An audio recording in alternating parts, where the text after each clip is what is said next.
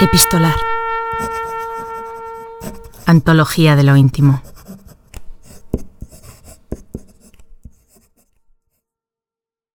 Osvaldo Soriano fue un escritor muy popular y muy querido en la Argentina. Pero él siempre decía, algo frustrado, que en realidad su sueño era ponerse la número 9 de San Lorenzo. Incluso comparaba la sensación de hacer un gol con la de escribir una buena frase en un texto. En esta carta imagina un recorrido por la ex cancha de su San Lorenzo querido, hoy convertida en un supermercado.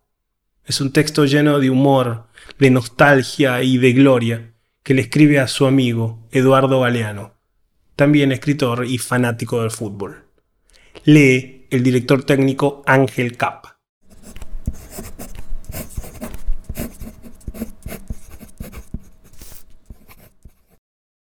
Querido Eduardo, te cuento que el otro día estuve en el supermercado Carrefour, donde antes estaba la cancha de San Lorenzo.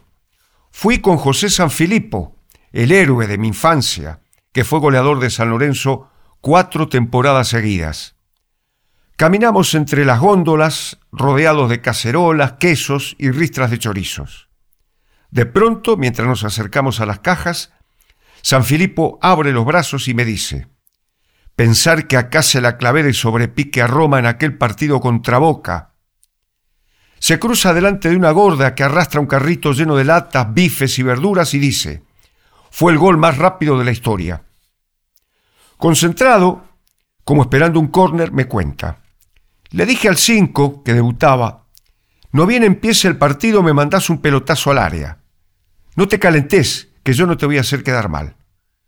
Yo era mayor y el chico, Cardevila se llamaba, se asustó, pensó, a ver si no cumplo. Y ahí nomás San Filipo me señala la pila de frascos de mayonesa y grita, acá la puso. La gente nos mira azorada. La pelota me cayó atrás de los centrales, atropellé, pero se me fue un poco hasta ahí, donde está el arroz, ¿eh? Me señala el estante de abajo, y de golpe corre como un conejo a pesar del traje azul y los zapatos lustrados. La dejé picar y plum, tira el zurdazo.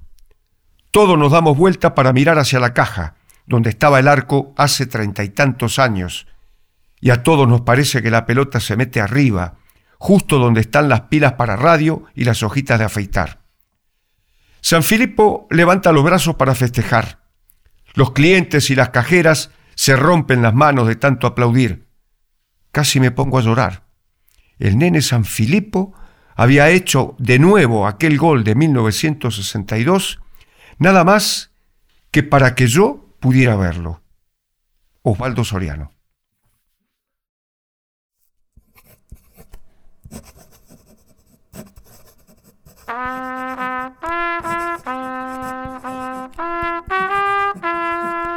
Epistolar, un podcast producido por Diego Gemio y Tomás Spray.